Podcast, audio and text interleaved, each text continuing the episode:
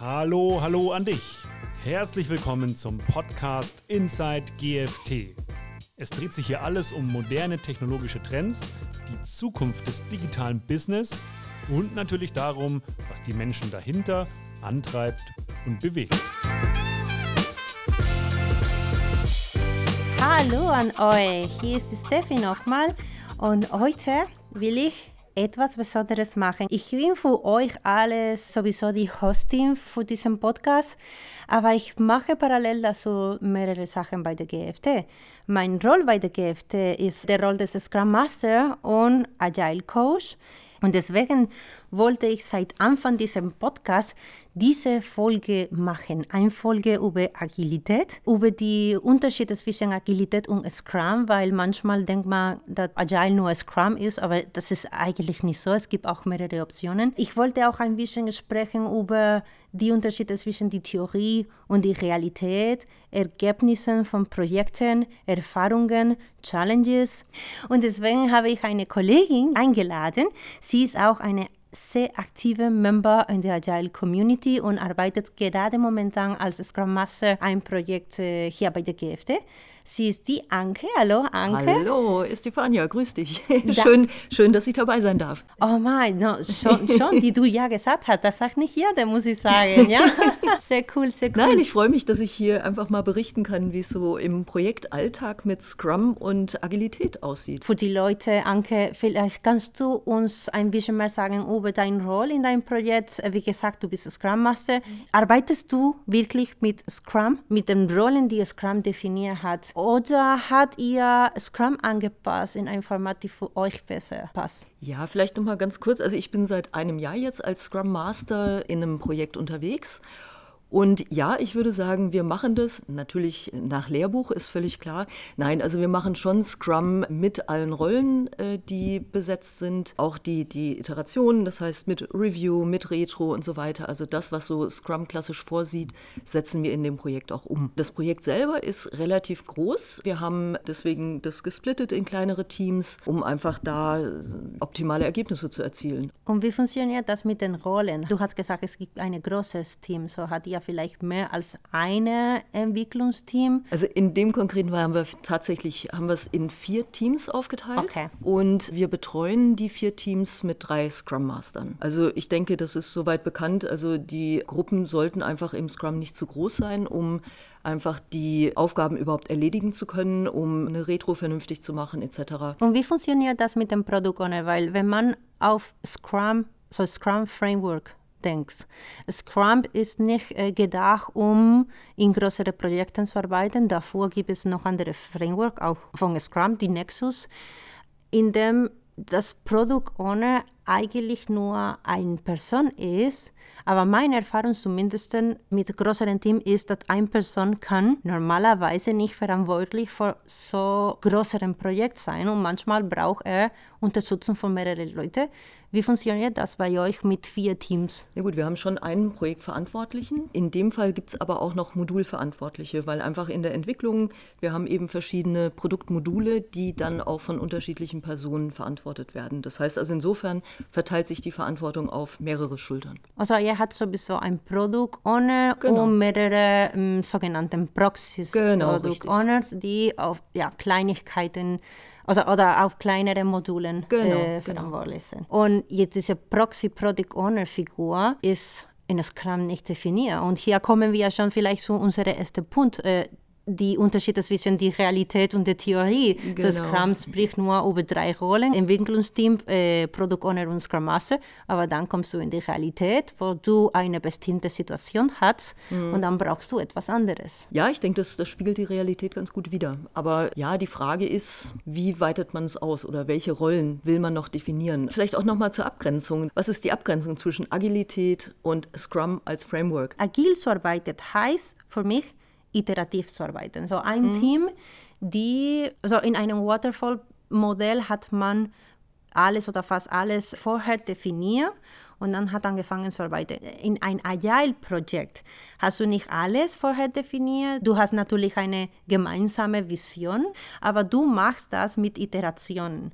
Und Iterationen heißt, wir fangen an klein und machen mit jeder Iteration unsere Produkt größere und bessere und, und, und mehrere. Ja?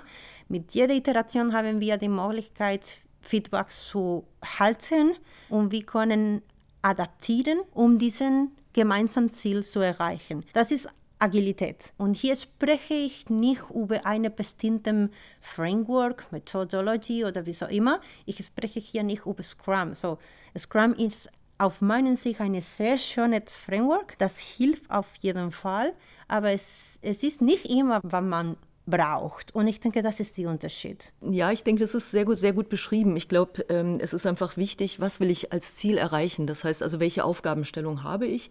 Und mit welcher Methode kann ich es am besten erreichen. Und das ist, denke ich, bei kleinen Teams sicherlich gut, agil vorzugehen. Da brauche ich kein großes Framework und genau. ich muss es, muss es insgesamt komplett abstecken von A bis Z. Ich war damals äh, eigentlich von einer sehr kurzen Zeit in einem Projekt, wo sie hatten eigentlich zwei Entwickler, ein Tester, ein Product Owner und dann kommt die rein als Scrum Master. Und dann war meine erste Frage, was braucht ihr von mir?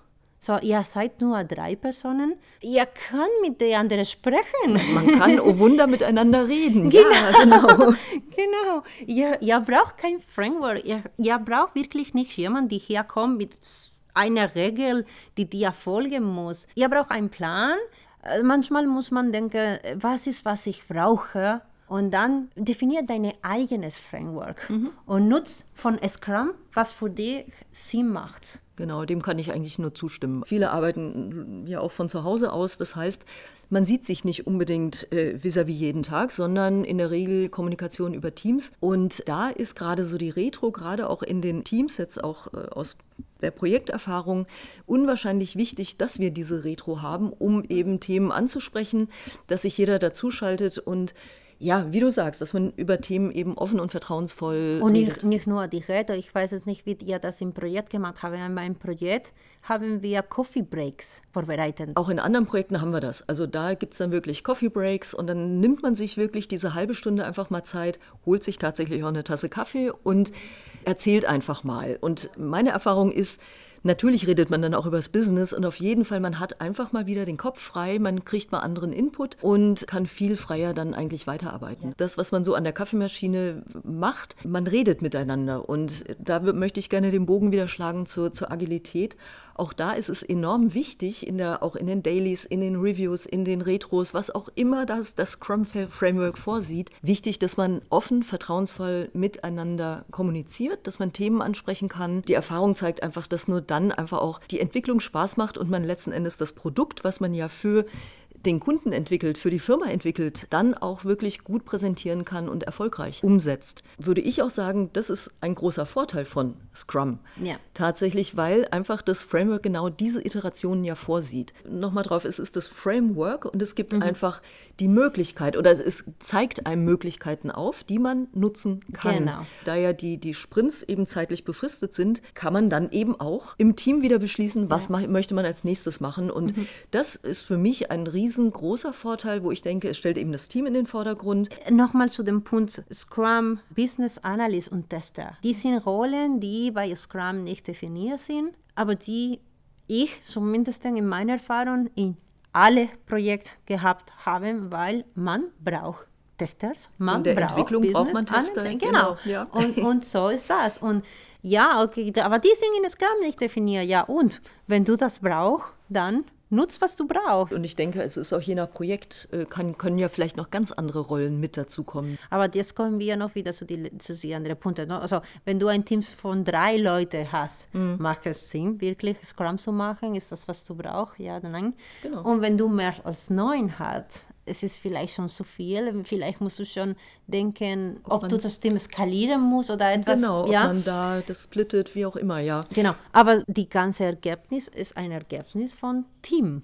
Positiv und negativ. Und genau. manchmal genau. also habe ich das Gefühl, und ich hatte auch leider die Erfahrung gehabt, das Team hat ein Problem nimmt das Chaos. Punkt. Das ist ein Chaos. Für keine Ahnung welcher Grund. Das ist ein Chaos. Und dann kommt jemand, der sagt, okay, ich habe die Lösung. Wir brauchen einen Scrum Master. Und dann kommt der Scrum Master rein und sagt, hallo zusammen, was ihr hier habt, ist ein Chaos.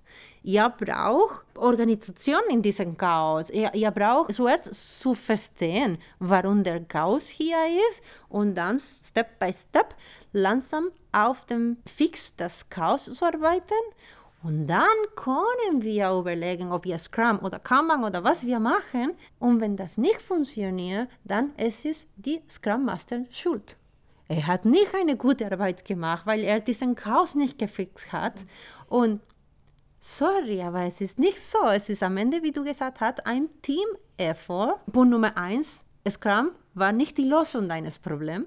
Und Punkt Nummer zwei, du hast deine Probleme wirklich nicht richtig identifiziert. Und das macht nicht eine Person, das ist Micromanagement. Das macht das Team zusammen, ja.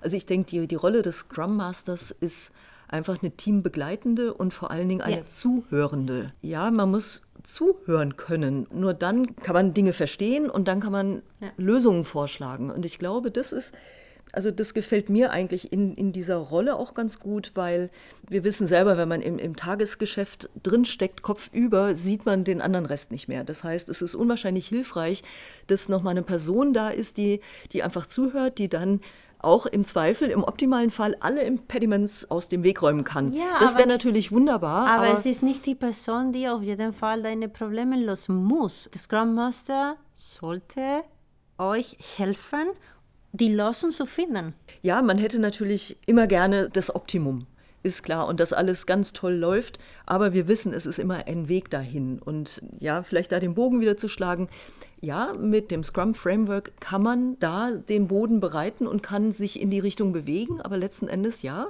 es steht und fällt mit dem Team. Definitiv, ja das ist nicht die einzige Punkte, wo man eine große Abweichung zwischen der Theorie und die Praxis finden kann. Also es gibt auch mehrere Sachen, wo ich gerne sprechen möchte, aber ein anderes Beispiel ist vielleicht Jira. Es sieht so aus, dass Jira die einzige Tool ist, um mit Agile zu arbeiten. Man kann viel mit Jira machen. Es gibt auch viel, die man mit Jira nicht machen kann. Es ist aber Leute nicht die einzige, ja. Genau, genau. Also das haben wir hier schon äh, groß hin und her diskutiert. Nein, es ist nicht das einzige Tool und es gibt sicherlich noch andere Tools. Aber ich würde gerne auch noch mal zwei andere Themen aufwerfen, die, glaube ich, vielleicht noch mal für einen weiteren Podcast interessant sein können. Ja. Wie zum Beispiel, wie schreibe ich Epics? Ja. Das Wie auch, strukturieren ja. sich User Stories? Aber du, um, um was sind Epics? Und dann ja. nochmal zu dem Punkt, also Epics ist etwas, die Jira damals definiert hat. Scrum Framework mhm. spricht nicht über Epics.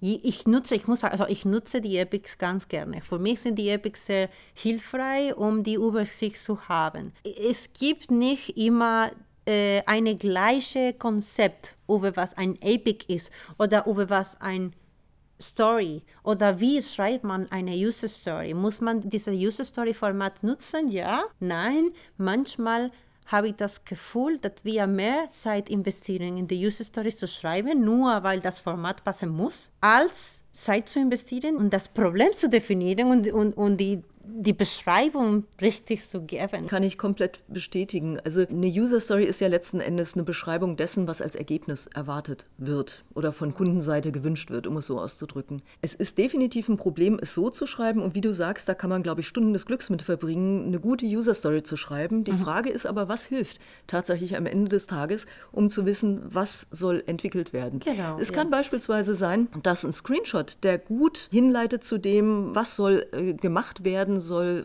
eine Farbe geändert werden, dann kann ich das da grafisch vielleicht sehr viel schneller darstellen, genau. als es in, in Satzform zu beschreiben. Ja. Aber ich glaube, hier sprengen wir jetzt echt den Rahmen. Aber ja, wir nehmen das vielleicht mit für nächstes Mal, wenn die Leute Interesse hat, können wir ein bisschen mehr über das Thema Jira und Confluence sprechen. Gerne. Und auch SharePoint und auch eine andere wichtige Punkt, das Thema Estimation, Schätzungen. Schätzungen, so, ja. ja. Wie macht man das? Also ich finde, das ist ein hochspannendes Thema und vielleicht einfach hier auch nochmal den, den Appell, schreibt uns eure Fragen dazu, eure Ja. Anregungen, Erfahrungen aus Projekten, es gibt, die ihr äh, mitbringt, weil ich denke, wir, wir schneiden jetzt ja nur so ein paar äh, Topics an und ich glaube, wenn man uns hier noch länger sitzen lassen würde, hätten wir noch sehr viel mehr Themen. viel, viel, viel, ne? Ähm, Also insofern bringt doch mal euer Feedback äh, an uns Auf jeden ran und äh, dass wir die einfach mal aufarbeiten können und auf jeden Fall würde ich sagen, machen wir noch mal auf jeden Fall einen zweiten Podcast, oder? Also, ich konnte gerne noch eine Stunde sprechen. Das habe ich dir schon von Anfang an gesagt. So, so danke euch für eure Zeit. Es war für, für mich persönlich war eine sehr schöne Podcast. Ich wollte das seit Monaten machen. Du, Anke, so vielen lieben Dank und an euch alles bis nächsten Monat mit der nächsten Folge. Tschüss. Tschüss.